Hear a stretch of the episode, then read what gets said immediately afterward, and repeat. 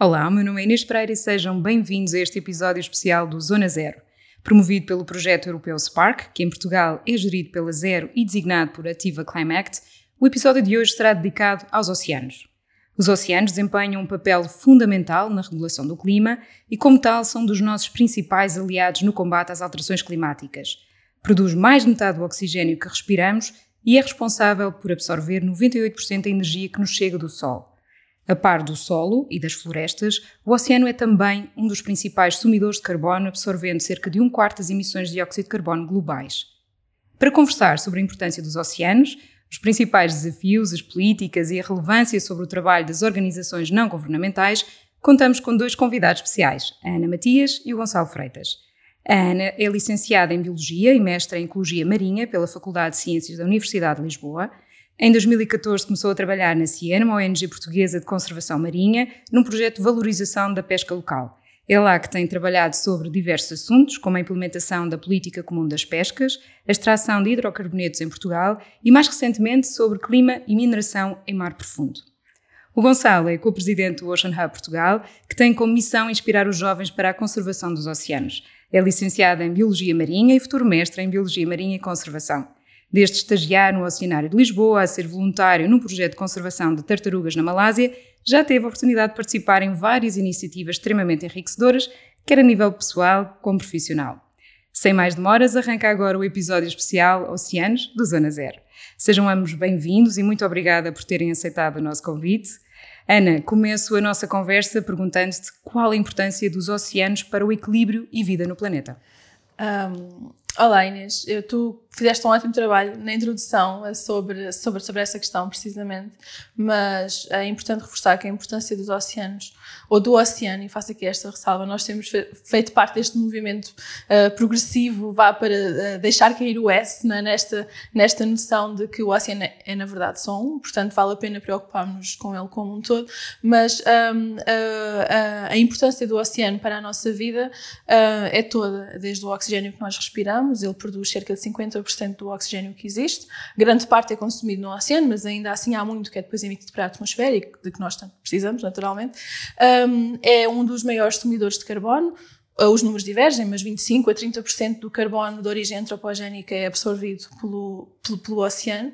Uh, um dos grandíssimos absorvedores também de calor. Os dados ainda são maiores nesse caso, são 93% do calor de origem humana uh, foi absorvido, portanto, produzido desde os anos 70, 50, 70, foi absorvido pelo, pelo oceano, e isso faz com que ele tenha um efeito tampão na manutenção das condições de habitabilidade vá, do, do planeta Terra.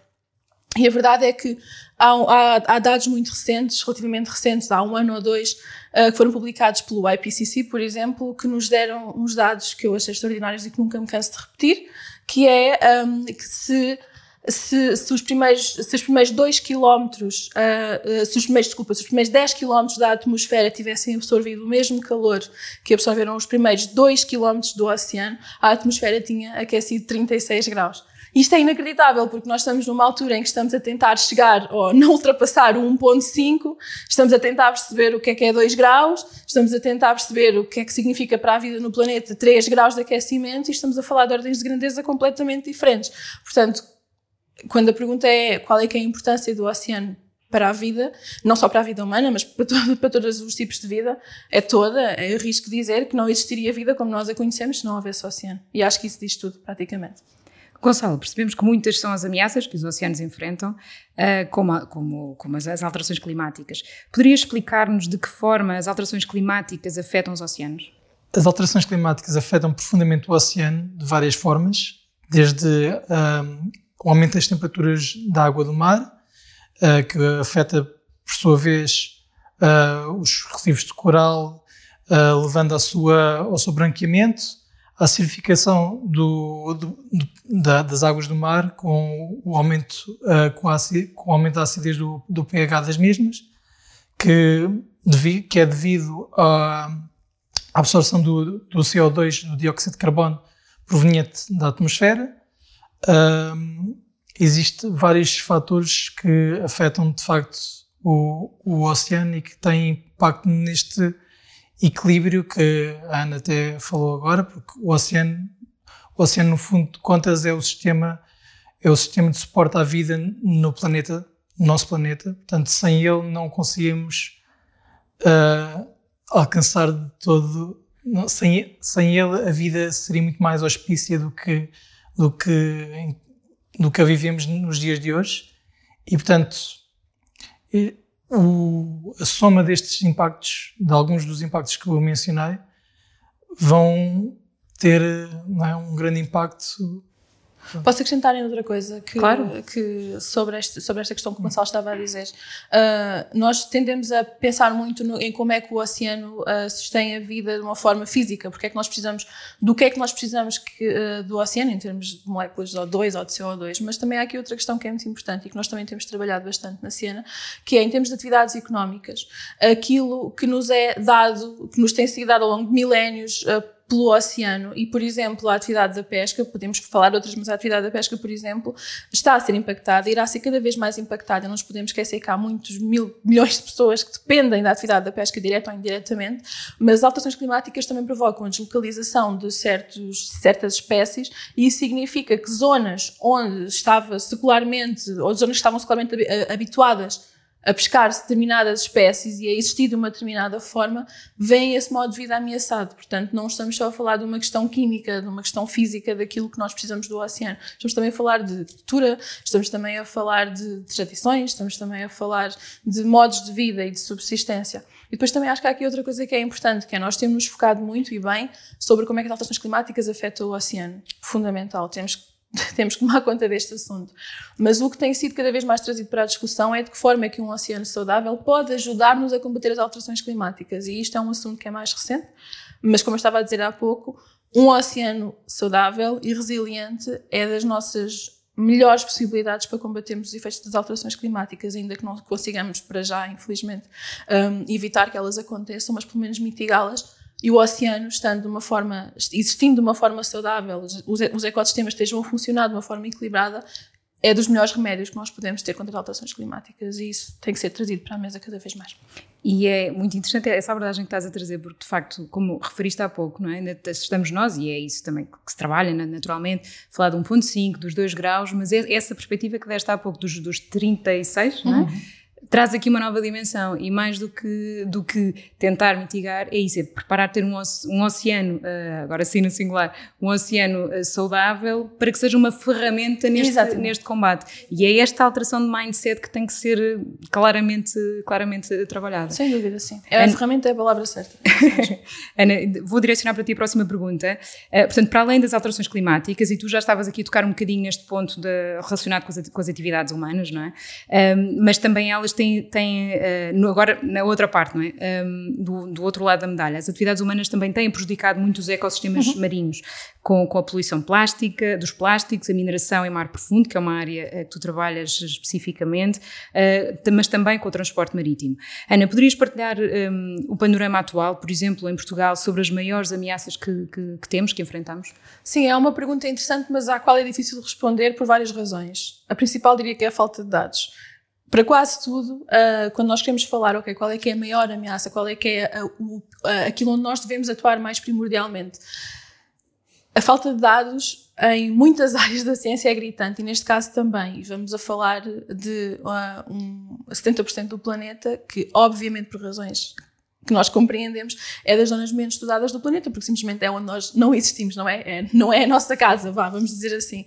Uh, então, a falta de dados aqui é sempre, torna um bocado mais difícil de responder a esta questão, mas, claro, mencionaste alguns assuntos, eu acrescentaria sobre pesca, é fundamental falarmos sobre isso, porque um, sim tem havido esforços nos últimos anos, sim tem havido esforços governamentais e não só para melhorar as condições e para melhorar as, os estoques, mas a verdade é que vão reportar agora só os dados da União Europeia, cerca de 50% dos estoques que têm assessment, que têm avaliação, continuam a sobrepesca.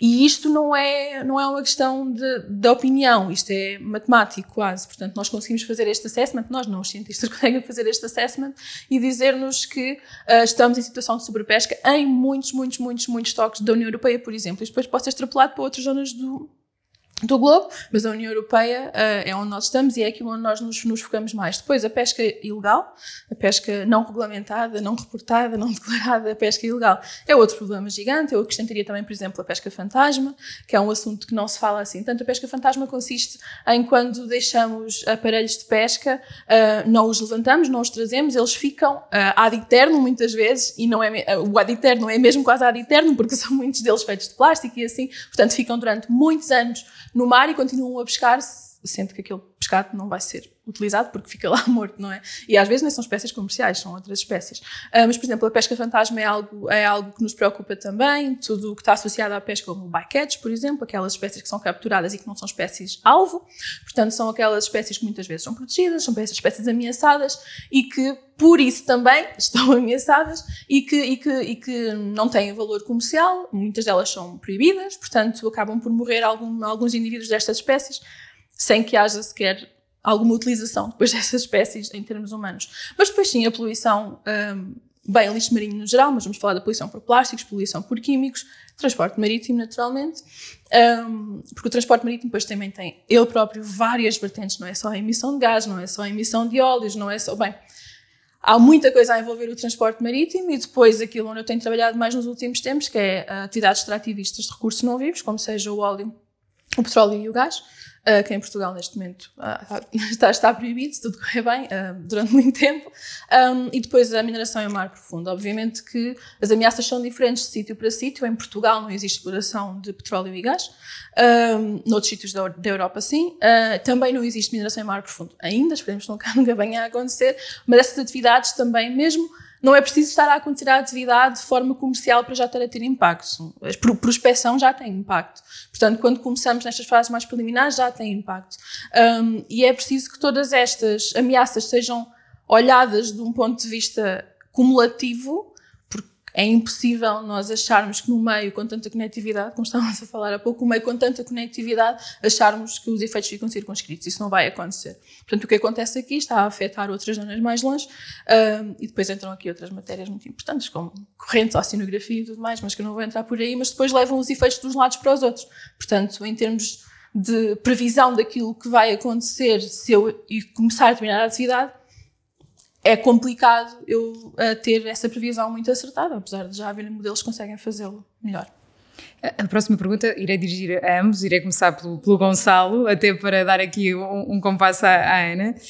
Um, e precisamente agora, estendendo neste, neste impacto que estávamos, estávamos aqui a falar, uh, e é neste sentido, um, atendendo ao facto que Portugal é um país oceânico, uh, com uma linha de costa de cerca de 2.500 km, contando com uma das maiores zonas económicas exclusivas do mundo, que se estende por 1,7 milhões de km quadrados, incluindo uma grande diversidade de ecossistemas e de recursos, deveríamos assumir uma posição de liderança e modelo uh, para, para proteger os ecossistemas marinhos. Uh, qual é que é a vossa opinião neste, neste tema? Gonçalo, começa então por ti. Eu diria que, para já, Portugal tem uma obrigação, não só tendo em conta a dimensão que, como, como referiste, uh, que nos coloca entre as, entre as nações com maior, com uma zona económica exclusiva de maiores dimensões, até tendo em conta o nosso pequeno uh, território terrestre, uh, mas também tendo em conta nosso, o nosso historial né, de exploração marítima, nós temos a obrigação de tornar essa, esse nosso uh, passado de exploração num, passado, num futuro em que nós sejamos os futuros guardiões de, do oceano e neste caso temos temos a localização perfeita, somos a porta da Europa e temos uma obrigação de, de agir o mais rápido possível, até tendo em conta os objetivos traçados ao longo da, da última década. Uh, portanto, temos todas as ferramentas necessárias para o fazer, temos mais que estudos, uh, portanto, a informação não é, não falta, só precisamos de agir e, portanto, temos essa obrigação uh, para, com, para com não só o nosso passado, mas também, acima de tudo, pelo nosso futuro, pelo nosso futuro e pelas nossas futuras gerações, uh, de preservar este meio ambiente, este meio marinho, que tanto nos dá, é? Em serviços ecossistémicos, uh, que a maior parte das pessoas não tem, não é, nem sequer tem noção, mas diariamente nós usufruímos de diversos serviços o nos dá e que nem sempre estão contabilizados na, na economia em si. E isso também passa também um bocado, um bocado por aí, a valorização do que o oceano nos traz uh, como um todo. Uh, e, pronto, e mesmo proteger só pela por proteger a natureza, só pelo património natural. Não, não tem de haver um benefício, não temos de lucrar do oceano, não temos de lucrar, de lucrar do, da natureza, do meio ambiente, temos de apenas conservar e preservar o que nos foi. Não, não quer dizer o que nos foi dado, porque isso é um ponto de vista muito uh, humano de ver as coisas, que é tudo nos dado, mas temos a obrigação para connosco, para com os outros seres vivos que habitam o planeta, e, e é isso. O oceano é para preservar, não é para explorar. Sem dúvida, trazes aqui alguns, algumas, uhum. algumas frases importantes, porque entre, entre esse sentido de, de, nós sermos responsáveis pelo património que cá temos, acho que claramente vamos ter que criar aqui um podcast, um episódio específico sobre a economia azul, uh, porque só isso já, já são duas palavras aqui que já é bastante fortes, mas isto vai muito ao encontro também de, de, de outra área em que, que, que, no caso a, Zer trabalha, de, mas que abarca isto de uma forma transversal, também toca no, diz respeito ao, ao, ao oceano como outros meios, que é precisamente é, é, sobre a economia do bem-estar, portanto nós somos no limite, simplificando, como tu dizias, não é? Visitantes neste espaço e estamos a usufruir dos, dos serviços, não é? Que o ecossistema nos dá, os diversos ecossistemas. Portanto, é, mas pronto, a vontade política é um ponto bastante claro. relevante aqui. É algo, pronto, às vezes é algo difícil de jogar com as duas coisas, não é? Sabemos que há muitos interesses à parte e que muitas vezes são ocultados, portanto também tem de haver essa transparência no ponto de vista de tomada de decisão e também o, os, cidadãos, os cidadãos têm de sentir que têm um papel ativo e que são ouvidos nesse sentido. Mas, mas sim, temos os nossos representantes políticos e nosso, as nossas entidades governamentais têm, têm necessidade de agir rápido porque lá está, não há, muito, não há tempo a perder, é, é para ontem, não é? Portanto, uh, é isso. Tal e qual. Ana? Sim, e pegando aqui numa coisa que disseste bem, uh, nós estamos felizmente a chegar a uma fase da discussão em que estão a aparecer outros conceitos, nomeadamente esta coisa da justiça intergeracional, ou da solidariedade intergeracional, como queremos chamar. Eu acho que isso tem que ser muito mantido no centro da discussão, porque é verdade que nós somos visitantes e não querendo estar aqui a entrar em coisas mais filosóficas, mas é verdade, nós somos, nós somos visitantes durante muito pouco tempo, se atendermos ao, ao, ao tempo aqui, pelo menos que existe a Terra, vá, nós somos apenas visitantes e a pergunta que fica é com que direito é que nós estamos a degradar com informação, porque no passado nós podíamos dizer, opá, já não sabia. Nós, nós não sabíamos os efeitos que isto ia ter no oceano. É discutível. Ou não sabíamos os efeitos que isto ia ter no sistema climático. Hoje em dia não podemos dizer isto. Portanto, nós estamos a herdar os resultados dos erros, sabendo ou não que eram erros, mas estamos a herdar os resultados dos erros de outros e não vamos parar este ciclo de destruição e de continuar a mandar para as gerações futuras pá, que já nasceram, são pessoas que já nasceram ou quando estão a nascer agora, portanto vamos continuar a emitir para elas estes problemas que elas vão ter que resolver de uma forma muito mais agressiva depois, com tudo o que isso pode trazer a nível social, de instabilidade e de social e económica. Vamos estar a empurrar para elas é este, isto que nós recebemos e que de facto não estamos a gostar nada, é, é isso que nós queremos fazer.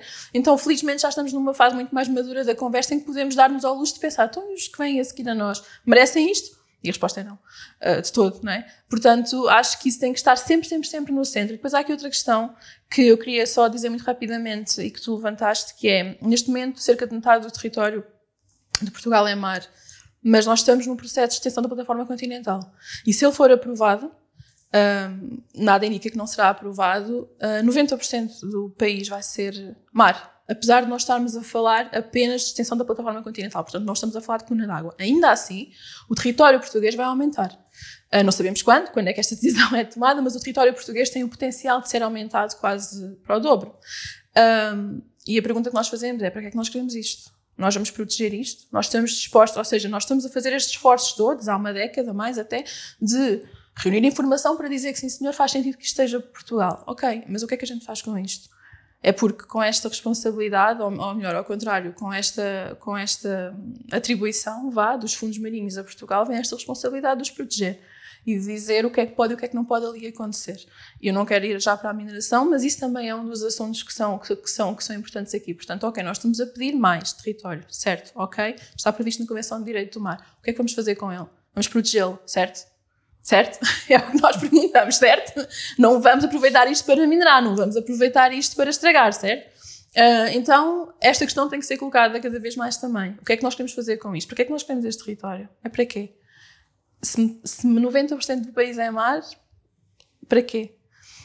E se ainda estamos numa fase, uh, e tu tens estes números seguramente bem melhores do que eu, e a peço de ajuda nesse sentido, se ainda estamos a falar em atingir, creio que 30% de áreas marinhas protegidas, Protegida. estamos que uh, nem a 10, não é? Já nem sei. Eu não tenho a certeza porque os números diferem em terra e em okay. mar, e depois se meteres Açores ainda diferem mais. Portanto, ok, não, mas, não mas, mas está, está, sim, estamos dizer, longe, sim, não é? Sim, estamos, estamos, sim. Uh, quer dizer, estamos a pedir mais mais responsabilidade. Verdade que pode ser um direito, mas como tu dizes, não é? o direito, com os nossos direitos, também vem uma enorme responsabilidade.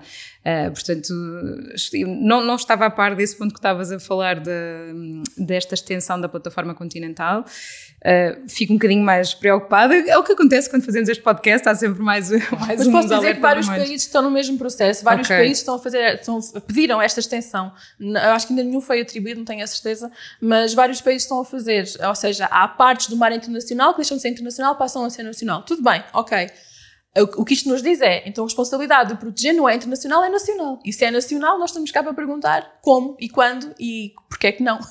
Porquê é que Exato, porque, quer dizer, porque em, em, teoria poderá ser uma melhor forma para se conseguir até direcionar determinados esforços claro. e, uh, combinado, mas, mas pronto, como já temos algum histórico de alguns temas, fica aqui o alerta. Uhum. Um, Gonçalo, Uh, a, a, falta, a, a falta de, de, de, literacia sobre os oceanos, e este é um tema que vocês uhum. trabalham bastante, uh, e sobre os seus intervenientes, pode, pode ser uma ameaça? Se sim, de que forma? E o que é que é urgente ser feito para combater esta ameaça? Eu diria que a resposta é totalmente que sim. Uh, a falta de literacia oceânica é uma ameaça bastante forte e que, se não combatermos, pode vir a ter consequências muito graves uh, desde, desde já não vendo essa, essa literacia, não é? essa educação das, pronto, das várias faixas etárias, não só dos jovens, como também os mais adultos, também estão sempre a tempo de, de se informar mais em relação ao papel do oceano uh, no nosso planeta e nas, nas nossas vidas.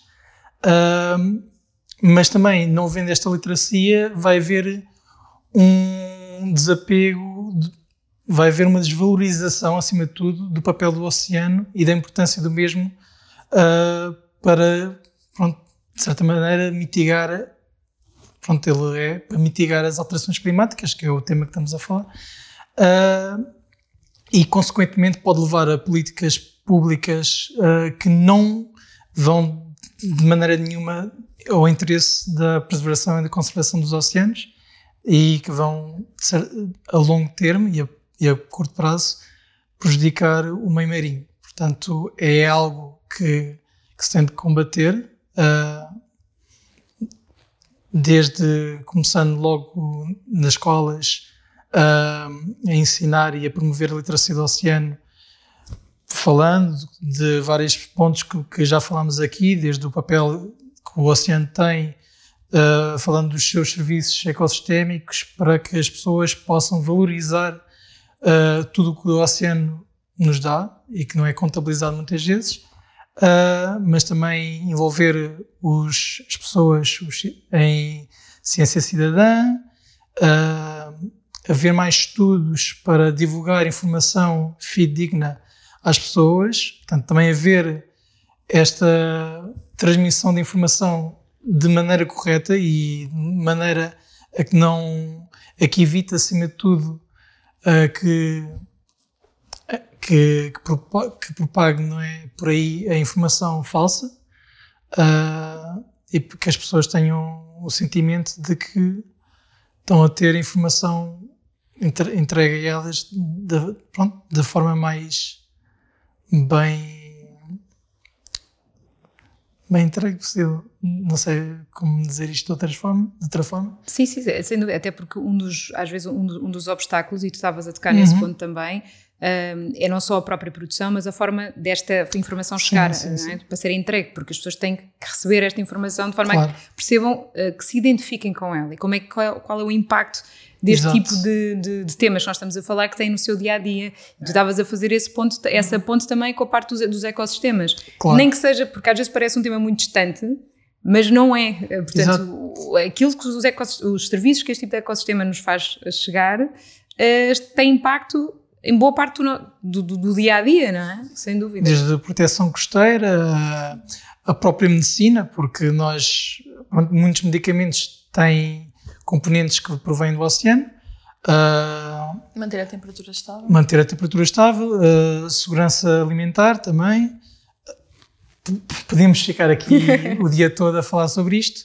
Uh, aqui a questão é mesmo que tem de se combater. E, e como, estavas, como estavas a dizer, o, o, grande desafio também é saber como comunicar, porque muitas das vezes os cientistas e as pessoas que estão de volta dos dados têm, de facto, uma grande dificuldade em expor os, as, expor não é, os resultados que obtêm da forma, da forma mais também resumida, porque tem de ser um conteúdo uh, direcionado para, para pronto, um público que nem sempre tem uh, nem sempre Sim, não, não, não, está, não está habituado não a está habituado conteúdo, a ter um claro. conteúdo, tem de ser mais digerido, não é? Portanto, uh, é importante que esta mensagem seja transmitida da melhor forma, da forma mais direta também possível e, e mostrando também as soluções, porque não interessa só mostrar o problema, temos de aparecer com soluções que nem sempre vão solucionar o problema no total, mas há que começar por algum lado, não é? Portanto, se todos nos unirmos, todos fizermos um pouco, uh, já, já é melhor. Ana, já, agora já numa perspectiva mais de, mais de ação, pergunto-te como é que nós, e agora fazendo um bocadinho a ponto com o que o Gonçalo estava a dizer, que nós, enquanto cidadãos e cidadãs, podemos ser agentes multiplicadores. Como é que podemos ajudar a proteger os oceanos e a sua biodiversidade? O oceano. Corrige. Boa. Boa. Um, bom, há aqui vários, há, aqui vários pontos, sabendo que de, de base nem todos têm a disponibilidade mental, por várias razões, para se dedicarem a este tipo de questões. Um, é importante, eu, eu, diria que o, mínimo olímpico é manterem-se informados. É, é, esta coisa, eu, eu percebo, bem, relaciono-me imensamente com a sensação de assoberbamento, não é? De pensar, meu Deus, não há nada que eu possa fazer, isto já está entregue. Portanto, é, é, estamos sempre a ouvir, não é? Alterações climáticas e depois os oceanos e depois a temperatura dos oceanos, que afinal agora este ano estava a ter recordes em todo o lado e que já ninguém. Uh, todos os dias, não sei se viste em julho, todos os dias havia um dia que era o dia mais quente sempre nos oceanos. Eu, ok. Então, eu, eu relaciono muito com esta sensação de, meu Deus, não há nada que nós possamos fazer, mas não estarmos informados não é a solução. Portanto, eu acho que importante mesmo é saber do, do que é que do, do que é que se está a passar, pelo menos. E depois, obviamente, que todos podemos fazer ações, todos podemos ter ações diárias uh, que, que às vezes não é tanto uh, o resultado prático dessa ação um, ehm, que, que vai melhorar a saúde do oceano, mas o nós mecanizarmos isso em nós e, mais importante, ativarmos a rede que está à nossa volta para fazer igual, para fazer melhor e para também ela melhorar, eu acho que isso é o mais importante. Portanto, esta coisa da multiplicação de esforços, eu acho que é das coisas mais importantes. Obviamente, eu não usar um saco plástico vai ter um efeito muito pequenino naquilo que é os, os plásticos que existem no oceano. Mas se eu mecanizar isto e sistematizar que eu já não vou usar nem o saco plástico, nem a palhinha, a tal palhinha de plástico, ou nenhuma palhinha, para dizer a verdade, as palhinhas não fazem tanta falta, mas uh, ou, ou, não usar ou, ou, ou, não usar itens de uh, uso único, por exemplo. E se eu começar a eliminar progressivamente isto da minha vida, isto vai mudar a minha forma de funcionar. Mesmo, vai mudar a forma como eu olho para o mundo. Experimentem, vai mudar. Chegas a um supermercado e de repente o teu scan mental já não está a ver fruta, está a ver plástico em todo o lado e tu vais escolher melhor. E, e isto vai começar a refletir-se em absolutamente tudo. É quase uma maldição às tantas. Mas vai começar a refletir-se em absolutamente tudo aquilo que tu fazes. E depois vais começar a falar sobre isto. Inevitavelmente. E vais começar a dizer às pessoas que estão à tua volta, pá, isso não faz sentido. E vais começar a conseguir alterar os comportamentos assim. E isto é uma rede pequena, começa por ser pequena e depois vai-se vai, vai -se alargando. Eu não quero, isto é importante dizer, eu não quero pôr o ónus da coisa na ação individual. De todo, de todo, porque nós estamos limitados dentro daquilo que podem ser as nossas escolhas e as escolhas mais sustentáveis e tudo mais. Agora, eu acho que isto é importante para mudar o, a forma de pensarmos. E depois, obviamente, o que é que nós temos que fazer mais do que tudo? É, pá, é participar na vida pública e na vida cívica. Há, há 50 formas diferentes de participar na vida pública. Nem vou falar do voto.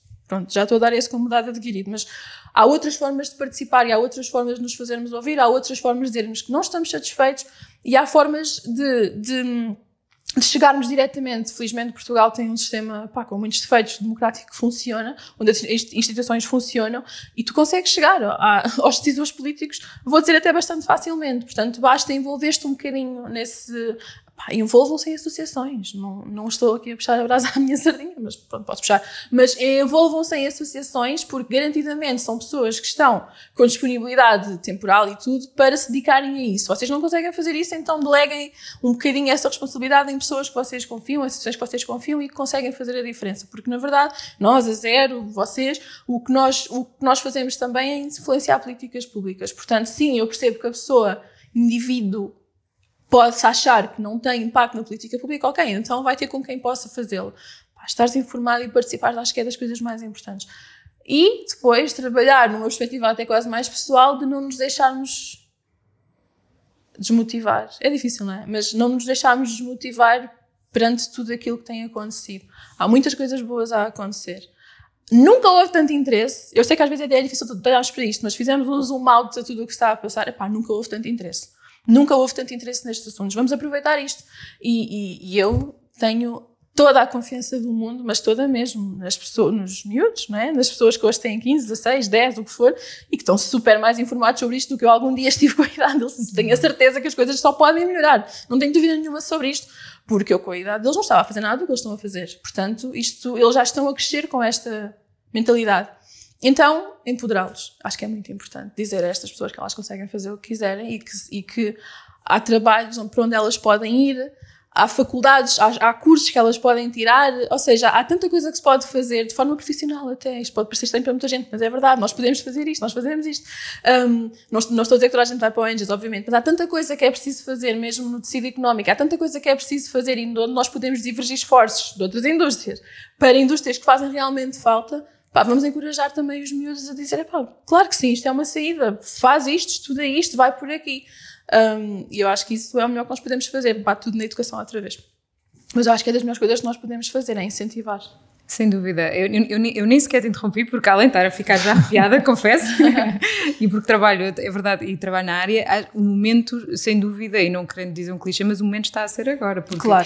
É, está tudo a ser tão rápido para o mal, mas também para o bem, uhum. que é impressionante que, como nos últimos anos, uh, essa, essa consciência cívica que se começa a ganhar nestas faixas etárias uh, mais novas, e identifico-me perfeitamente contigo, porque na altura uh, uh, também quando tinha quando era adolescente, jovem adulta, não, não havia, não havia nada disto. Estávamos a falar na separação de resíduos apenas, não é? Camada do ozono. Exatamente, a camada do ozono e não se falava em, em, nada mais. Portanto, faz todo o sentido é, é envolver, uh, e mais do que envolver, porque para as pessoas também, quem, quem nos está a ouvir, é a importância, uh, quando nós fazemos campanhas e tentamos motivar a que as pessoas se juntem às nossas associações, a várias se possível, não é, e vocês vão ver, quem nos ouve, eh, não é pelo valor das cotas, naturalmente, é mesmo por, porque normalmente é miserável, eh, é mesmo para, eh, e isto é importante também sublinhar, reforçando o que tu estavas a dizer, que é, é para, para, para dar a estas associações, para, para conferir representatividade. Uhum. Porque ao conseguirmos essa... E legitimidade. Exatamente, ao conseguirmos essa representatividade, temos a legitimidade de dizer nós representamos os interesses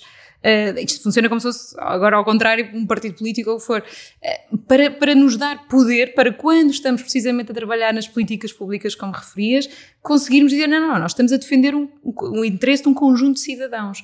E, e, não querem isto. Uh, portanto, isto dá-nos essa legitimidade. Portanto, é, Sim, mesmo muito e eu, eu só para acrescentar, eu acho que há, há, poucas coisas que sejam tão amigas da inércia como a desesperança. Eu, eu nem digo o desespero, é mesmo a desesperança. Tu olhares e pensares, ah, não sei, eu não sei para onde é que eu me hei de virar, eu não sei o que é que eu hei de fazer, eu estou preocupado, o meu trabalho dura, ocupa-me de 8 horas do meu dia, depois eu tenho que fazer, eu, eu não sei o que é que hei de fazer. E isso é daquelas coisas que não matam mesmo. E, e tu habituaste a isso e, e deixaste estar nessa desesperança e de pensares não há nada para eu fazer aqui, eu só tenho que concentrar-me em acumular as minhas coisas, acumular a minha riqueza e garantir que consigo chegar ao próximo dia e no final da minha vida esperar que as coisas tenham, sei lá, tenha tido uma vida mais rica. Eu acho que isso é de, das piores coisas, mesmo para o estado de espírito individual, mas não só, mas coletivo, é das piores coisas que nós podemos ter. Portanto, nós dizemos às outras pessoas: não, vocês conseguem, reparem, nós conseguimos fazer isto, nós conseguimos fazer aquilo.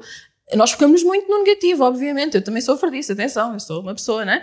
Uh, mas, mas acho que é importante, mesmo quando não acreditas, dizer dizer-te, não, nós conseguimos, olha o que é que nós fizemos no outro dia, olha o que é que aconteceu no outro dia, olha o que é que está a acontecer na Nova Zelândia, olha o que é que está a acontecer no Aliás, e, e, nós que trabalhamos em ONGs temos que ter esse mindset constante, Sempre. porque senão é... Tens de ter escrito nas paredes, não Exato, esqueces. é constante, constante, porque há, há muitas derrotas, mas há, há, há, pequenas vitórias e quando se consegue, então é a nível de políticas públicas é uma coisa Uh, experimentem, pessoas que nos estão a ouvir, uh, juntem-se também a estes movimentos, porque é. depois sabe mesmo muito bem. Ana, há pouco tocavas num, num, ponto que é, e para nós zero faz muito sentido, um, que é de facto não colocar, porque esse é um, é um, um erro vamos dizer, político, de colocar muitas vezes o ónus nesta, nesta ação individual. Uh, e às vezes depois cria-se um senso comum errado, não é? Uh, que é, quer dizer, que, que até as próprias as ONGs, não é? Que direcionam a, a, esta necessidade. Não, não, não, nós é precisamente, e por nós que trabalhamos em políticas públicas, é precisamente o contrário. Por isso agora faço a pergunta, agora na outra perspectiva, como é que os governos podem contribuir para a proteção do oceano? Só, só podem. têm que. Um, uh, ah, os governos têm o poder. Quer dizer, a, a ação. A ação nós, nós, nós podemos juntar mil pessoas numa marcha, que é espetacular, ótimo. Eu adoro que as pessoas se movimentem e vão ter connosco uma marcha. Isso significa que mil pessoas estiveram naquela marcha e, estão, e que mil pessoas, pelo menos, estão preocupadas com aquele assunto. Mas o poder individual dessas mil pessoas, elas não têm a capacidade de chegar às nove da manhã a um gabinete e assinar projetos de lei. Elas não têm a capacidade, muitas delas, vou dizer, de mudar efetivamente a forma como as coisas são feitas a nível central. Os governantes têm essa possibilidade, têm esse privilégio, até diria, porque é um privilégio de poderes ter essa, esse poder todo e ter sido eleito para isso ou nomeado para isso. Portanto, como é que podem fazer? Primeira coisa que eu vou dizer é dar ouvidos à ciência. Pode parecer, pode parecer uh, redundante, mas sim, obviamente, a ciência existe também para informar a decisão política. Portanto, quando estamos a falar de ciências naturais, como seja biologia, ecologia, estas coisas todas estão ligadas com a gestão do oceano, a ciência pesqueira, isto tem ciência por trás tem dados científicos. Existem pessoas que são pagas para, para, fazer este assessment e para juntar estes dados e para nos dizer: olha, está aqui um relatório, não te vou dar tudo, mas está aqui o meu aconselhamento. Existem órgãos para isto. O que é que nós temos que fazer com este aconselhamento? Respeitá-lo. e, e, parece quase. É claro que sim, tem que ser respeitado. O que é que tem acontecido nos últimos tempos? Não é respeitado. E, portanto, no caso, por exemplo, do estabelecimento das cotas de pesca, por exemplo, estão estabelecidas permanentemente acima daquilo que são os parceiros científicos. E depois, no final, existe um crash de um estoque qualquer e fica toda a gente muito surpreendida. Depois, o parceiro científico estava a dizer que aquilo provavelmente ia acontecer. Portanto, sim, é para isso que a ciência existe. Nós estamos a pagá-la todos. Portanto, como é que ela seja utilizada? Portanto, se eu tivesse agora aqui um decisor político, dizia, pá, é a ciência, tipo, ela existe para alguma coisa, melhor ciência disponível, é para isso que ela lá está. Depois, ouvir as populações locais, por exemplo, no que, no que, no que, no que toca a projetos de intervenção muito direta numa região, por exemplo, eu acho que é fundamental que as pessoas sejam ouvidas. Uh, nós temos agora um exemplo da questão das minas, das minas de lítio lá em cima na, em, em Covas do Barroso. Para que é que estamos a consultar as pessoas se depois as pessoas nos dizem uma coisa que nós não queremos ouvir e afinal fazem exatamente o contrário? Ok, se tu vais contra a opinião popular, que está bastante enraizada e é bastante representativa, então explica-nos porquê. Quer dizer, eu preciso perceber o que é que, o que, é que contra-argumenta com esta o que, que, argumento de peso é este que está a contra-argumentar contra isto e que vai sobrepor-se à opinião destas pessoas todas, porque as pessoas é que fazem aquele sítio, não é? Portanto, eu acho que isto é muito importante e manter-nos permanentemente em contacto com quem sabe, porque eu não peço de nenhum decisor político, não peço de nenhum ministro que consiga dominar todos os assuntos relativos ao mar, à economia, ao ambiente, não peço, é impossível, é só uma pessoa, mas então garantam que se rodeiam de pessoas que conseguem assessorá-los de forma correta correta da melhor forma um, e que conseguem passar-lhes as informações mais importantes para eles depois fazerem, fazerem a decisão, porque uh, é, eu acho que é muito importante rodearem-se de pessoas que, que estão alinhadas pelo menos com, com aquilo que depois o, as pessoas, o povo, né, como se diz, está a pedir. Portanto, uh, todo o poder do mundo uh, praticamente está nos decisores políticos, depois depende dos níveis de poder e pronto, de, de tudo, se é mais local ou não, mas sim, têm o poder para fazer, ah, então honrem. Honremos todos, porque estamos todos, mas honremos todos as pessoas que se deslocam para votar e que se deslocam e que apoiam determinadas cores e vamos fazer o que as pessoas estão a pedir e, e garantindo que não se está a agredir mais o meio, porque eu acho que isso é que é a parte importante, é que é, nós não podemos continuar a agredir o meio. Vamos fazer isto da melhor forma possível. É, acho que é assim. É. E, agora, em contexto europeu, no próximo ano vai ser desafiante também. Uh, não, havemos se calhar ter um, um, episódio especial sobre isso, estamos a acompanhar também o tema, porque isso terá impacto, como sabemos, não é? E nós trabalhamos muito também uh, com, com, a, a, nível, a nível europeu, portanto com eurodeputados, etc. Uh, e as próximas eleições são críticas em vários níveis, claro, mas no que diz respeito à nossa área, uh, ainda mais. Mas não vamos fazer, não vamos direcionar para aí a conversa. Não, mas, mas, mas só para dizer uma coisa, às vezes as europeias são vistas como estando lá muito longe. Uhum. Não estão nada longe, porque há muitas coisas que são decididas, ou melhor, que são implementadas em Portugal e noutros, noutros Estados-membros, que vêm diretamente da União Europeia. Portanto, não está nada longe, está aqui à nossa porta. E eu percebo que as pessoas acham que está lá, não é? Que não diz respeito aqui a nós, não é a minha freguesia, não é a minha Câmara Municipal, mas é importante também que, que nos pá, que estejamos vigilantes. Mas, mas é, depois, mas o ponto depois é que, é que é, porque as coisas boa parte que nós implementamos aqui vem precisamente definido de fora. Agora abro aqui a, a, a, conversa novamente para os dois e depois vou começar por ti, Gonçalo. Um, e agora direcionando aqui um bocadinho com a, com a nossa área de trabalho, uh, e como é um trabalho inspirador, as ONGs têm tido um papel uh, fundamental no que diz respeito a, a, a no, no, no, que diz respeito à proteção do oceano. Como parte de uma ONG uh, que protege o oceano, uh, gostariam de partilhar um pouco como é que é o vosso trabalho e como é que a sociedade civil contribui para esta missão que é a proteção do oceano? Gonçalo. O papel da sociedade civil é bastante fulcral. Nós, como Oceana Portugal, temos a nossa ação passa muito por tentar promover a literacia do oceano, como falámos há, há bocado, dentro de diversas formas, da organização de webinars, eventos, a promoção de campanhas.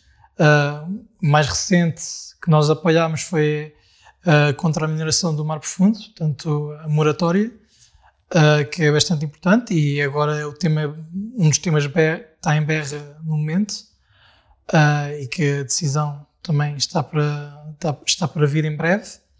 Uh, cursos uh, onde promovemos várias temáticas relacionadas, obviamente, sempre ao oceano, porque é o nosso foco, mas a nossa missão, acima de tudo, é empoderar, dar, dar poder às, às pessoas, dar ferramentas, sobretudo nós temos um maior foco nos jovens, né? somos um, uma organização voluntária, um grupo voluntário uh, com pessoas de, de, diversas áreas. Temos pessoas ligadas à economia, pessoas biólogas marinhas, outras mais ligado, ligadas à, à parte mais de advocacia também.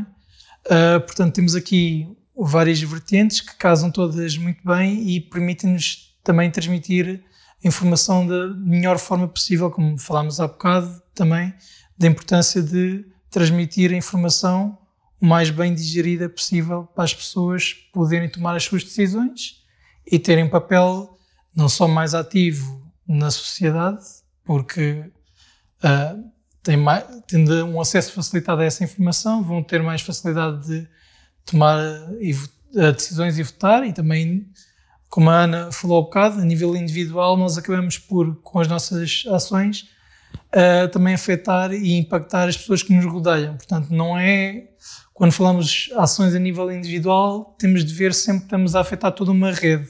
Portanto, quando falo em sociedade civil, uh, não vejo indivíduos, vejo toda uma rede de pessoas uh, que entre si podem se unir uh, e ter um impacto muito maior e, e acima de tudo, um impacto, um impacto que não para, um, um impacto uh, recorrente no dia a dia, não um impacto ocasionalmente nas eleições, uh, nas idas ao supermercado, não. É literalmente nós respiramos, todas as decisões que nós tomamos vão, vão impactar.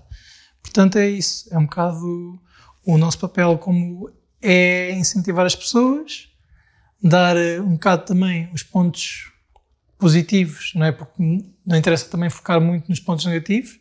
Temos também de olhar para positivo para as pessoas não se sentirem que estão presas a energias negativas, que tudo é mau e que não há volta a dar. Há volta a dar, temos é de meter as mãos na massa, neste caso, uh, e agir o mais rapidamente possível, porque, pronto, porque assim o tempo o pede, não é? Já não há muito mais tempo. Portanto, conseguirem dar, fazer chegar essas ferramentas para que a sociedade claro. civil também possa claro, agir. Claro Ana, qual é, é a tua perspectiva neste, neste tema, não é? Como é que é um pouco o vosso trabalho e, e de que forma é que a sociedade civil, através de vocês, também consegue Sim. proteger os É engraçado perguntares, sim, é, é engraçado perguntares isso, porque a Siena surgiu precisamente, a, a Siena foi fundada por estudantes de Biologia Marinha e Pescas na Universidade do Algarve. Eu não estava lá, mas já me contaram. Não, uh, uh, foi, foi, foi fundada por pessoas que estavam a estudar isto e que pensavam assim: bom, há tanta ciência a ser feita, não só aqui no Algarve, mas há, há tanta ciência a ser feita e tão importante e tão determinante para a vida das pessoas que não chega às pessoas. qual é que é o nosso papel aqui? O que é que nós podemos fazer aqui para fazer esta ponte? E a cena surge assim, numa tentativa de tradução quase da informação científica para as pessoas comuns que não percebem nada de ciência marinha, não sabem o que é que está a passar. Então, ok, vamos fazer isto. Isso ainda se mantém no nosso ADN, mas nós depois evoluímos, uh, e ainda bem, uh, passámos para fazer muito mais outras coisas, uh, para, para trabalhar muito em políticas públicas, muito mesmo, portanto, assim, a grande, o início mesmo foi trabalhar em pescas, agora já temos outras áreas mais, mais estabelecidas, mas esta noção de que muitas vezes nós somos acusados, e vocês também certamente, de, lá está, estar a pôr o ONU na ação individual, ou estar a admitir, ou pelo contrário, somos acusados das duas coisas, ou de estar a pôr o ONU da ação individual ou de estar a admitir as pessoas da ação individual. E o que nós dizemos, o que eu costumo dizer é, estamos numa altura tão difícil que nós não podemos estar aqui a escolher um ou outro. Eu, eu nunca vou dizer a ninguém, não, não, olha, isto é culpa dos governantes, ou não, não, isto é culpa das pessoas. Isto, as, como as coisas estão, é culpa de toda a gente. Então nós temos mesmo é que atuar em todos os, os, níveis. E nós tentamos fazer isso na cena. Nós temos uma vertente super forte de sensibilização, portanto fazemos alguns eventos em que trazemos as pessoas e explicamos, olha, está a acontecer isto, preferencialmente através de formas didáticas e arte e tudo mais, dizendo, olha, isto é um assunto que está a acontecer nesta região, ou que já aconteceu, vejam lá se isto vos interessa, o que é que vocês podem fazer em relação a isto. Portanto, temos esta parte toda de sensibilização, não só de comunidade escolar e de pessoas que não estão na escola, mas tentamos chegar a muita gente. E depois temos uma parte também de, lá está, de políticas públicas e de tentar influenciar as políticas públicas uh, da melhor forma. O que é que isso significa para o nosso dia a dia? Estava focada a dizer ao Gonçalo, nós passamos muito, tempo, muito menos tempo no mar do que as pessoas imaginam. Atenção, a vida é muito menos glamourosa do que parece, de, de uma pessoa que trabalha numa ONG, porque é 90% do tempo atrás de um computador, não é? Uh, o que é bom, porque para, alguns de nós, nós conseguimos também criar impacto de, desta forma. Portanto, uh, uh, o que é que nós fazemos? passamos muito tempo em reuniões, passamos muito tempo, passamos muito tempo a escrever coisas, passamos muito tempo a falar uns com os outros e passamos muito tempo a tentar traduzir uma, a informação de forma a que os decisores políticos a assimilem da melhor forma, assim queiram. Um, mas acima de tudo é um privilégio. É, eu lembro-me disto todos os dias e apesar de já trabalhar há alguns anos nesta área, todos, quase todos os dias, há dias, há dias que é, fica é difícil, mas, mas a maior parte dos dias é, pá, isto é um privilégio incrível porque realmente eu consigo dedicar todo o meu dia praticamente a tentar criar impacto para o futuro, para quando já cá não estivermos e para as pessoas que nós nem sequer conhecemos, que isso é espetacular, porque eu, eu, eu compreendo esta coisa de tu só proteges o que conheces, concordo cada vez menos com ela, porque eu acho que não é preciso, não, não deveria ser preciso, melhor dizendo, se tu veres uh, a natureza em ação, eu nunca vou ver, não sei, uma girafa provavelmente ao vivo, ou, nunca, ou, no, ou no seu habitat natural, mas eu não acho que seja necessário tu estás em contacto para ter assim, o sentimento de, de dever, de proteção da natureza aqui ou no outro ponto do globo.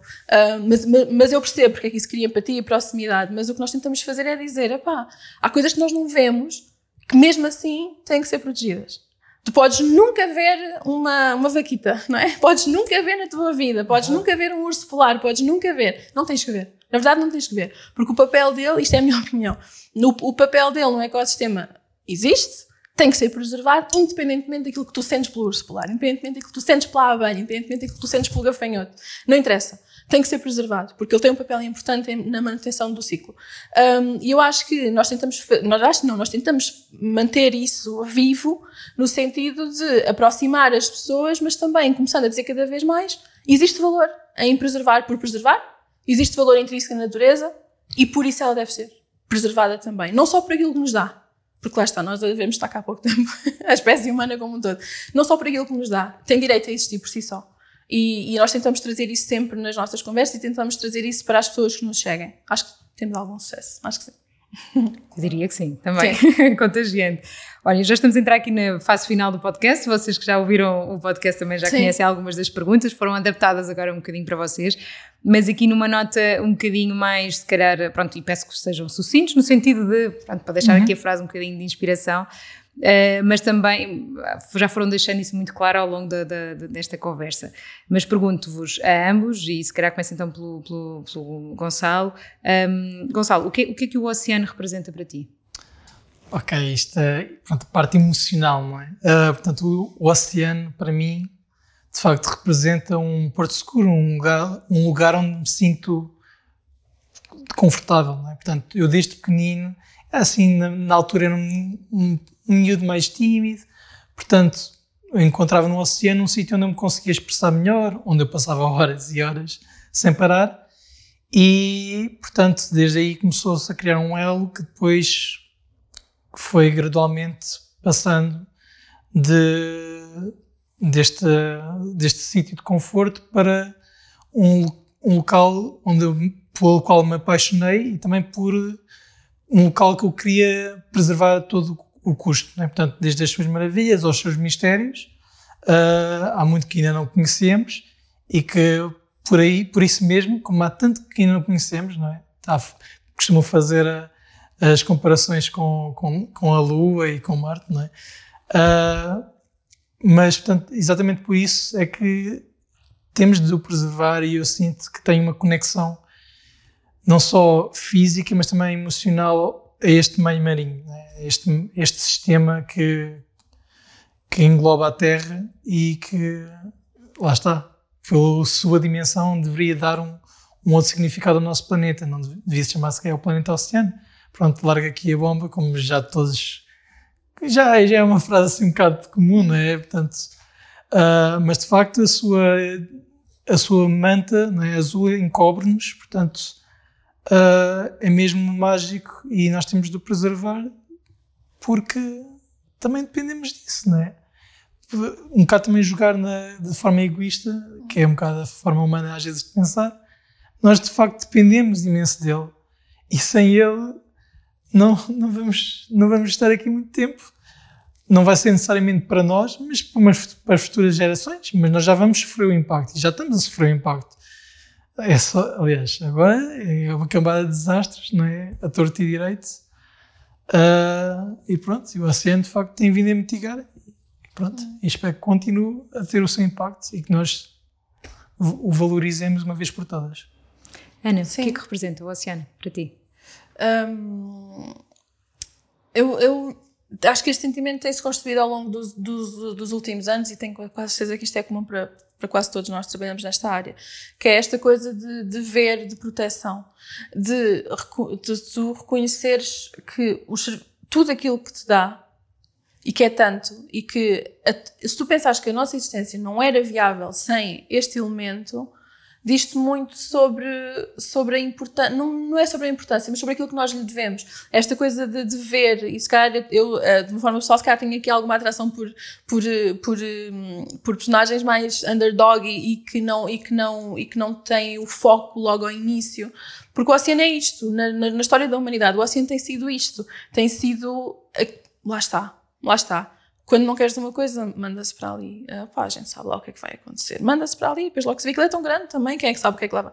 E, este, e isto, por si não ter efeitos, porque era infinito quase, hoje em dia nós vemos que tem efeitos. E eu acho que neste momento já está tão degradado, estamos a falar de 80% do, do, do, do volume do, do oceano, já está em algum nível de degradação. E pensares que uma espécie, porque lá está, este zoom alto é muito importante, pensares que uma espécie que existe há tão pouco tempo no planeta, conseguiu fazer isto, é quase embaraçoso. Não, é mesmo embaraçoso, envergonha-nos um bocado a todos, não é? Porque é só uma espécie entre milhões de espécies e nós conseguimos esta proeza espetacular de estragar a maior parte do oceano. Então, neste momento, até fico quase com um dever de, de embaraço, com uma sensação de embaraço e uma sensação de dever. Epá, isto nós temos que terminar este ciclo e temos que. que, que é, é, é, mais de devolver, de, de, de, de retribuição até do, do, do, que o oceano nos tem dado. Portanto, eu, eu olho muito para o oceano e penso: pá, desculpa. É muito, é muito esta, esta, esta sensação de, de facto. Olha o que nós fizemos para nos podermos desenvolver enquanto sociedade e chegar a um nível de desenvolvimento que achamos aceitável para a maior parte das pessoas, vá, no hemisfério norte, mas, mas olha, olha, olha o que nós fizemos para chegar até aqui. E mesmo assim não trouxemos todas as pessoas connosco algumas pessoas não vieram connosco na escalada de desenvolvimento, como lhe queremos chamar. Olha o que é que nós conseguimos fazer. Fogo, isto não está certo. Então é quase uma sensação de tentar reparar o mal que, que fizemos, porque não tendo sido eu responsável diretamente pela Revolução Industrial, eu beneficio do sistema onde ela foi criada. Então é este é um dever quase, é um dever de continuar a, a, a proteger e dizer a toda a gente, é mesmo importante, mesmo que tu nunca vás ao mar, não gostes de nadar, não comas peixe, é mesmo importante que, que, que, que, que tenhas esse papel e que pelo menos tenhas sensibilidade para isso. Então é isso que eu olho para o oceano, não tenho uma visão tão romântica como é uma parte dos meus colegas que sempre quiseram ser biólogos marinhos, não é o meu caso. Um, não, não, não tenho esta visão de, epá, é mesmo vamos lá tentar minimizar, vamos lá tentar ajudar para que isto melhore, eventualmente. E agora mantendo esta onda mais pessoal, claro. que vos agradeço a partilha, porque de facto tem perspectivas também uh, um bocadinho diferentes, mas, mas muito complementares. Um, Pergunto-vos, uh, e posso começar por ti, Ana, o que, o que mais vos surpreendeu no, no, no trabalho desta área uh, até aos dias de hoje? Pode ser um desafio em concreto, alguma meta alcançada, alguma desilusão? Deixa a vosso critério. Eu, eu posso começar então. Um, das melhores coisas que nos aconteceu, bem há duas, se calhar estou sem justa, mas, mas vou dizer a primeira porque foi a que teve mais impacto em mim, sem dúvida. Quando estivemos envolvidos na, no processo judicial, aquilo depois já chegou um processo judicial, um, da plataforma Algarve Livre de Petróleo, de que nós fazíamos parte, eh, fazia, fazíamos, agora está um pouco adormecida, mas continua lá. Um, quando chegámos à altura do processo judicial, aquilo foi um processo de três, três, três anos e tal, nós participámos de todas as formas que havia possíveis de participar. Há bocado, quando estava a dizer participação pública, nós participámos de todas as formas, acho eu. Acho que não falhámos nenhuma, fizemos binga, fizemos linha, não é?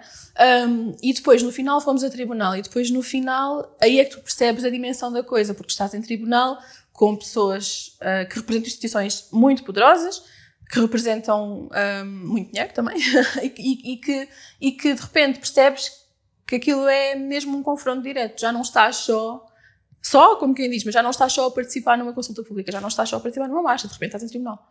E, e estás a ouvir coisas que nunca pensaste, e estás a dizer coisas que também não. É, é inacreditável. Eu, para mim, nunca tinha estado num tribunal, foi inacreditável, né? Um, e estar a assistir a isto na, na primeira fila foi, foi um momento de aprendizagem que eu acho que nunca mais vou voltar a ter. E depois, no final, ganhar. E quando tu achas que isto é, que é impossível, porque te é metido um bocadinho, e te é incutido que, não, que quem ganha geralmente é as pessoas que têm, que têm mais influência, não, e quando tu percebes isto funciona. Isto funcionou. Nós fizemos as coisas da forma certa, nós fomos pelo caminho certo, pelas instituições, funcionou. Não, não estou a dizer que funciona sempre, mas naquela altura funcionou. Eu acho que isto foi uma coisa de inspiração, foi inspirador até ao nível máximo, porque depois porque uma, uma, um conjunto de pessoas que foi super orgânico, aquilo foi mesmo, foram pessoas que se juntaram no Algarve, queriam fazer qualquer coisa, nenhuma delas era profissional, nós que éramos, portanto, quem estava a trabalhar nas ONGs era, mas éramos pai, que é 5% das pessoas, não sei. E depois aquilo funcionou. E tu percebes, uau, é mesmo possível. Então eu vou dizer isto em todas as entrevistas a que for, e já digo em todas, que é, funciona. Quando tu achas que não funciona, funciona, funciona, funciona. Tens é que insistir. E quando existe progresso, como estamos agora a assistir o progresso, há sempre algum backlash. Ok, então nós vamos aguentar o backlash e a seguir vais progredir mais um bocadinho. E aguentas o backlash e progredes mais um bocadinho. E é assim que as coisas têm sido feitas. As coisas estão melhores. As coisas estão melhores. Às vezes é difícil acreditar nisto, mas as coisas estão melhores. Vão melhorando. Quando tu estás a empurrar o limite, há sempre quem está a empurrar para trás, mas tu consegues dar um passo. Dás um para trás, dás dois para a frente. E é assim que as coisas vão acontecendo. Portanto, isso foi sem dúvida das melhores coisas que nos aconteceram. E agora, há muito pouco tempo, este ano, quando foi aprovado uh, o projeto de resolução nos Açores, um, por unanimidade, vale a pena dizer, na Assembleia Legislativa, em que todos os deputados dos Açores uh, concordaram que é importante que se implemente uma moratória à mineração em mar profundo contra todos os interesses económicos que lá possam vir e que viram, que viram certamente, um, que disseram, não, independentemente nós queremos proteger, não interessa o que é que vocês têm para nos dar, nós queremos proteger. Agora, isto foi só regional, mas já foi espetacular. Vamos agora tentar fazer isto para o nacional, mas foi uma demonstração de força das pessoas dos de nossa, que fomos falar com toda a gente, olha, isto é importante, isto é importante, isto é importante, isto é importante, repetes até à exaustão a tua mensagem e aquilo entra. E as pessoas, eu acredito mesmo na, na natureza humana como sendo uma coisa boa. As pessoas quando estão munidas da informação certa e quando, são, e quando não há interesses que se sobreponham aí, é difícil a pessoa ter a, a, a decisão errada, eu acho. Eu acho que quando as pessoas estão informadas e estão bem intencionadas, é difícil a decisão ser errada. É, é o que eu acho, não sei se um dia me vou desiludir. Sem dúvida. Eu, quer dizer, eu já, passo, já vou falar, passar a palavra ao Gonçalo, mas, mas concordo, concordo, em, em absoluto. E essas vitórias, acredito, deve ter sido momentos é. de uma automotivação constante para, quando, para quem trabalha Numa, numa ONG. Um, eh, Gonçalo, o que, é que, o que é que tu gostarias de partilhar que mais tenha surpreendido no trabalho nesta, nesta área? Eu vou então, a Ana falou assim num ponto mais positivo, eu vou então para, para pontos que me onde que me trouxeram alguma desilusão. Portanto, como falámos ao bocado, falaste ao bocado de áreas marinhas protegidas, é um tema que eu tenho vindo a abordar com, em mais profundidade e é um tema onde deixa-me assim com sensações mistas. Uh, desde já, quando começamos a mergulhar um bocado mais, mais dentro do assunto e quando tentamos vemos, pronto, quando tentamos encontrar as áreas marinhas e avaliar o nível de proteção delas, né? vamos à procura logo de os planos de gestão e os objetivos e quais é que são as medidas, no fundo, que foram tomadas para tornar esta área uh, para tornar esta área uma área passível de preservar e de tra trazer então promover ali outra vez o crescimento de, de, uma biodiversidade que se calhar outrora já teve lá a níveis superiores, mas que agora está pronto a degradar-se cada vez mais por causa das alterações climáticas e da ação humana que tem ocorrido nos últimos, nas últimas décadas. Uh, o que eu encontro muito, avaliando uh, principalmente a rede uh, de áreas marinhas europeias é que existem muitas áreas marinhas que estão declaradas, portanto, existem, estão declaradas, mas muitas delas não têm planos de gestão. Portanto, quando vamos tentar medir a, o papel e o impacto que elas estão a ter, de facto, na conservação das espécies ou habitat-chave, deparamos que não temos grande forma de, de avaliar este, este impacto, porque não há, um, não há medidas uh, não há medidas assumi, assumidas e desenhadas específicas para cada área e também e acima de tudo não há um processo de monitorização uh, que aconteça regularmente e que tenha efeitos uh, pronto, para de facto meter estas áreas a ter o efeito pretendido, não é? Portanto, quando falámos ao bocado do 30 by 30, é importante assegurar que estas áreas, né, este, este 30% de áreas marinhas protegidas, não seja no fundo um, uma, uma mão de, dar este papel, né? que é estão designados paper parks, que no fundo não vão ter impacto positivo nenhum na, na pronto, no, no, na saúde do planeta, não é? Em transformar o planeta num planeta mais uh, saudável também uh, e num oceano mais saudável.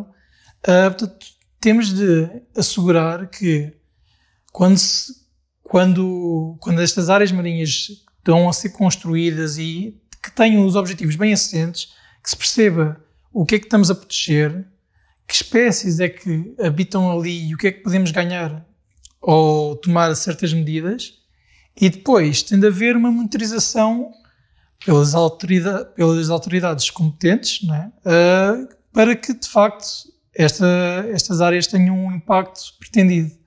Uh, portanto, eu gostava de salientar este, este assunto, este, esta parte, uh, mas por outro lado, parte positiva também de trabalhar nas áreas marinhas é que quando elas de facto são implementadas e, e monitorizadas regularmente e com os meios uh, mais adequados não é, a cada área, porque cada área é diferente e cada área há de ter os seus objetivos e há de proteger espécies ou habitats diferentes, uh, vemos que de facto tem resultados gigantes, não é? Portanto, não, há um crescimento da biomassa, uh, aumenta a abundância e para certas áreas, especialmente aquelas que são as chamadas nurseries, não é? portanto, áreas onde uh, há prolifera, proliferação não é? de, de progenitos e, e também áreas onde para uh, áreas onde agora falta-me a palavra, mas qual é que és Uh, Nursery? Não. Nursery. Berçário? Mas berçário. Mas pronto. Dá ali um switch. Uh, e também para áreas pronto, que funcionam como berçários, é, podemos observar que há um efeito muitas das vezes spillover, não é? Que, que de facto a população à volta uh, sofre um grande impacto e aumenta. Portanto, é a parte positiva é que quando estas áreas são implementadas de forma adequada e correta, têm um efeito positivo e aí sim podemos contar com elas para nos ajudar a alcançar os nossos objetivos. Mas de outra forma, não vai ter o resultado esperado, porque eu até diria, não, não te quis estar a interromper, não, mas, não. mas, de facto, na, na, nossa área ambiental em particular, um, e de Portugal é referência até nas metas que define, etc. Mas depois aí o ponto entre a implementação e a fiscalização são sem dúvida os pontos fracos.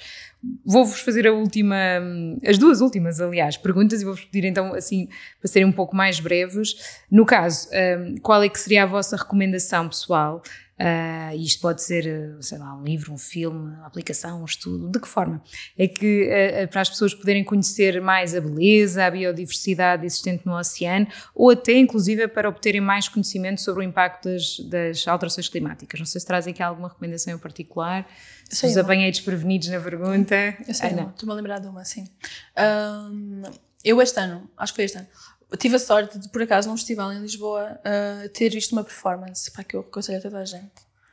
Aquilo é, assim, meio uh, alternativo, é? Mas, mas, mas é muito giro, chama-se Out of the Blue. Out of the Blue. Uh, é, é, fácil de encontrar. É, é uma performance, aquilo é que depois eu fui investigar porque eu gostava que eles fizessem o, o, o espetáculo para, connosco. Uh, por isso é que eu sei isto. É uma trilogia de performance, aquilo não é bem uma peça de teatro, mas aquilo tem música, tem muitas coisas, mas é uma trilogia em que uh, são, é um casal de belgas em que um, eles falam sobre problemas extrativistas, em que a terceira parte, que é esta, o Out of the Blue, é sobre mineração em mar profundo. E aquilo está feito de uma forma inacreditável, está mesmo muito bom. Aquilo dura uma hora e pouco.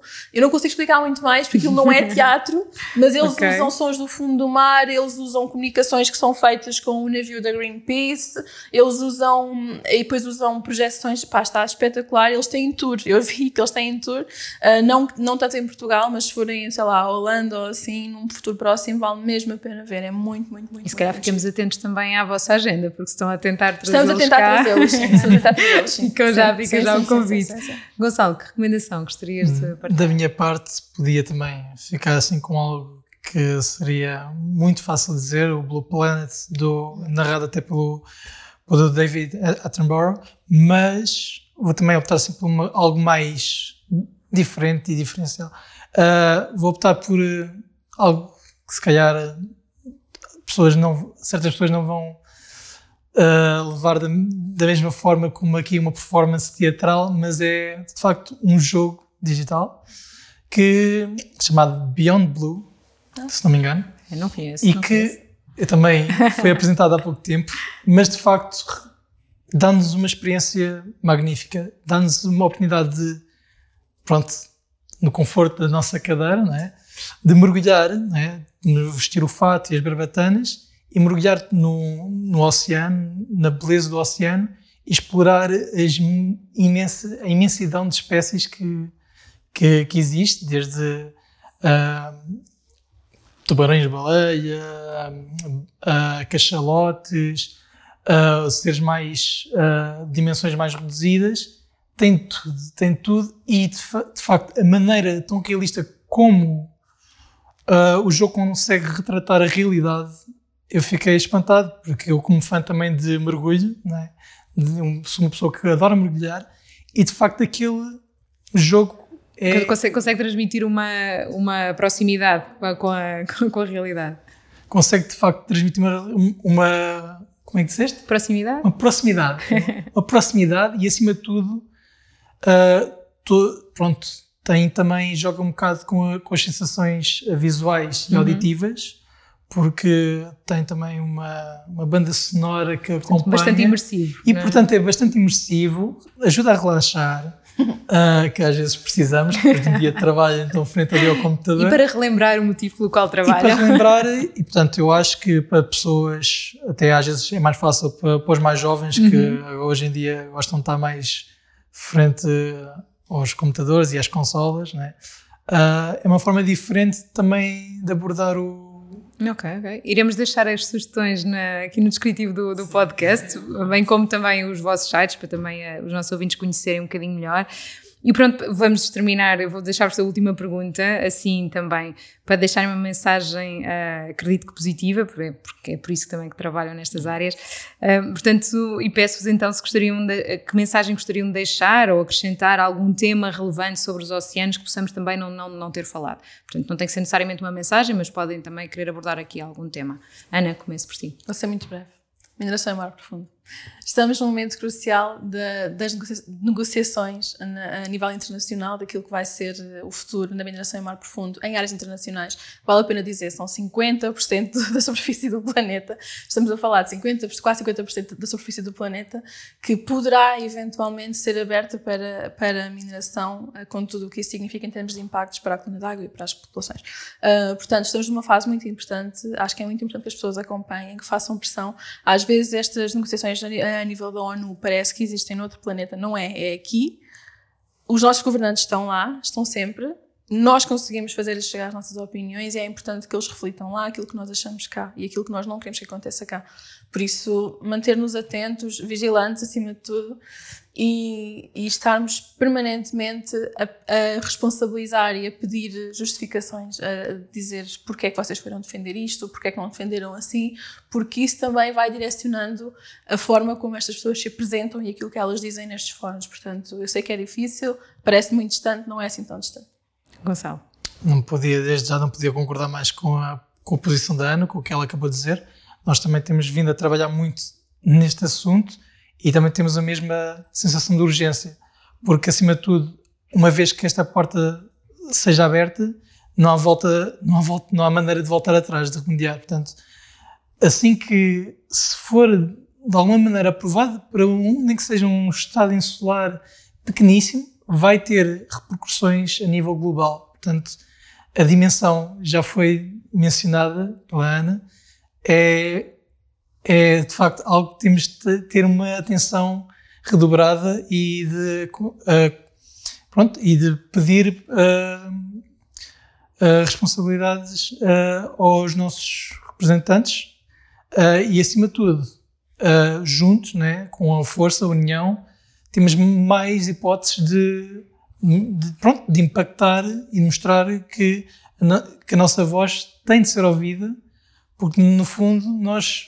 somos também quem vai sofrer um bocado as consequências se isto for à frente.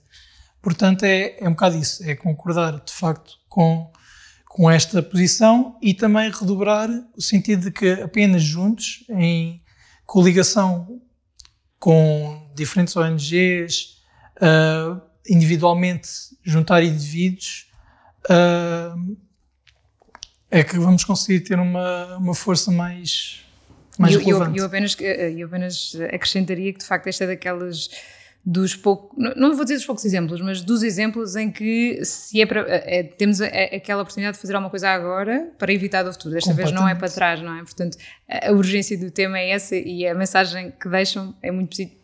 Positiva não é positiva claro. nesse sentido, é uma mas que é, é, é, extremamente atual, não é? E isso é, é, muito. Sim, e se tu pensares, poucas vezes isto aconteceu. Poucas Exato. vezes na história da humanidade tu pudeste dizer não isso não pode acontecer. Exatamente. Uh, já sabemos o que, é que vai, o que é que isso provoca? Não pode. Porque tudo o resto que aconteceu até agora, nós fomos um bocado navegando à vista. Olha, não se sabe, não se sabe, não, neste momento é. Não. Poucas vezes isto aconteceu. Eu acho que isto é muito importante. Agora, agora é que é. é. E no fundo, não cometer os mesmos erros que fizemos em terra no oceano. Exatamente. Porque Na, com a industrialização, o... não é? a grande extinção que ocorreu em terra, se passar para o oceano, vai ir pelo mesmo pelo mesmo caminho e já há estudos que o evidenciam. Portanto, é acima de tudo não pisar essa linha e agir uh, precaucionadamente.